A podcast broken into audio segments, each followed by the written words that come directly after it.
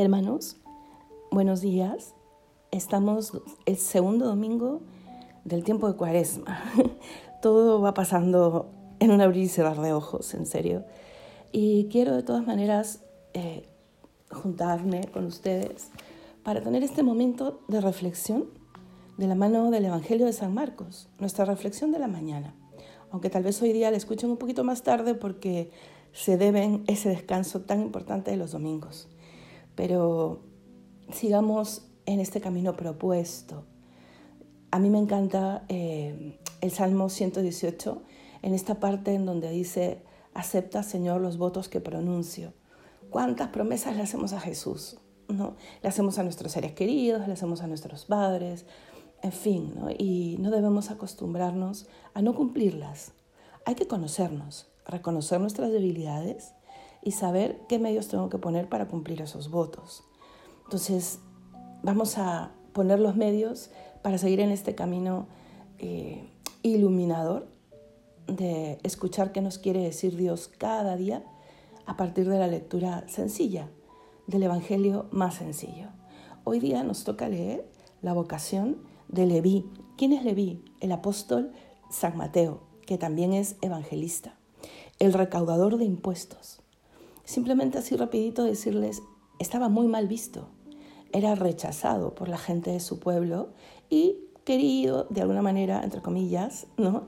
Eh, por Roma.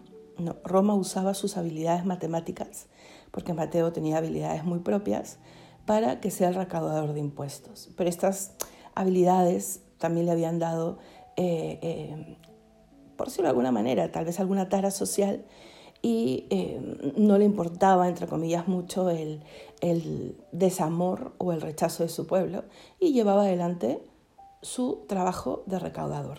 ¿Vale? Entonces, estamos en el versículo 13, capítulo 2. Salió de nuevo a la orilla del mar.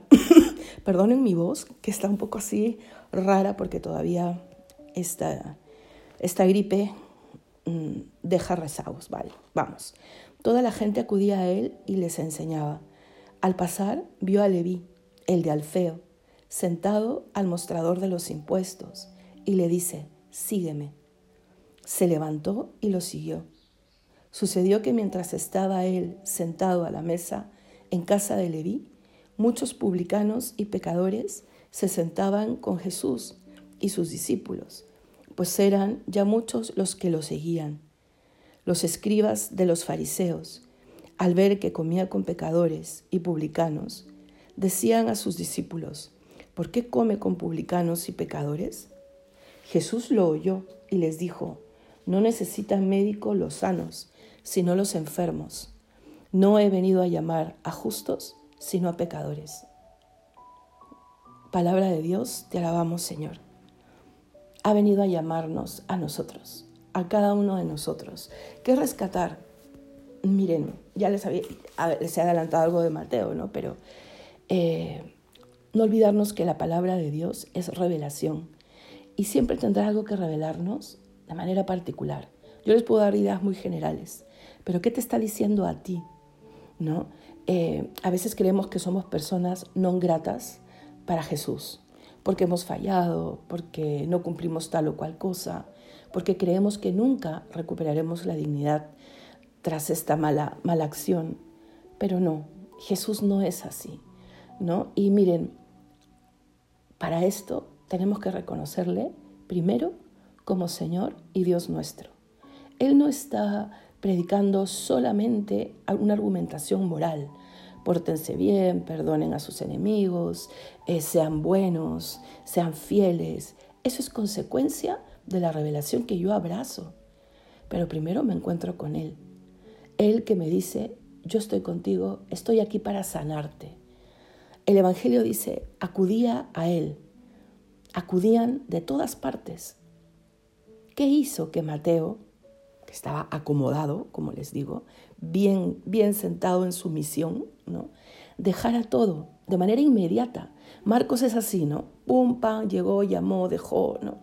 De manera inmediata, que no es robóticamente. ¿ah? No es que Jesús los hipnotiza y, se los lleva, para nada. Dios siempre será un respetuoso de la libertad humana. Creo que tal vez por eso es tan difícil la conversión. A veces yo le digo al Señor, bendita libertad, ¿no? Pero sin libertad no hay amor, por eso es que Él la respeta tantísimo, porque quiere ser amado por nosotros. Pero Mateo mm, estaba en Cafarnaún, entonces él ya había oído hablar de Jesús. Ya su palabra había estado haciendo obra en su corazón. Nosotros llevamos siete, ocho días oyendo a Jesús. Que su palabra esté haciendo esa mella positiva, aunque suene contradictorio, en nuestro corazón. Para que cuando Él nos diga, oye, Patti, Claudia, eh, eh, Luis, eh, Mateo, no sé, sígueme, no estás solo, tú no lo dudes.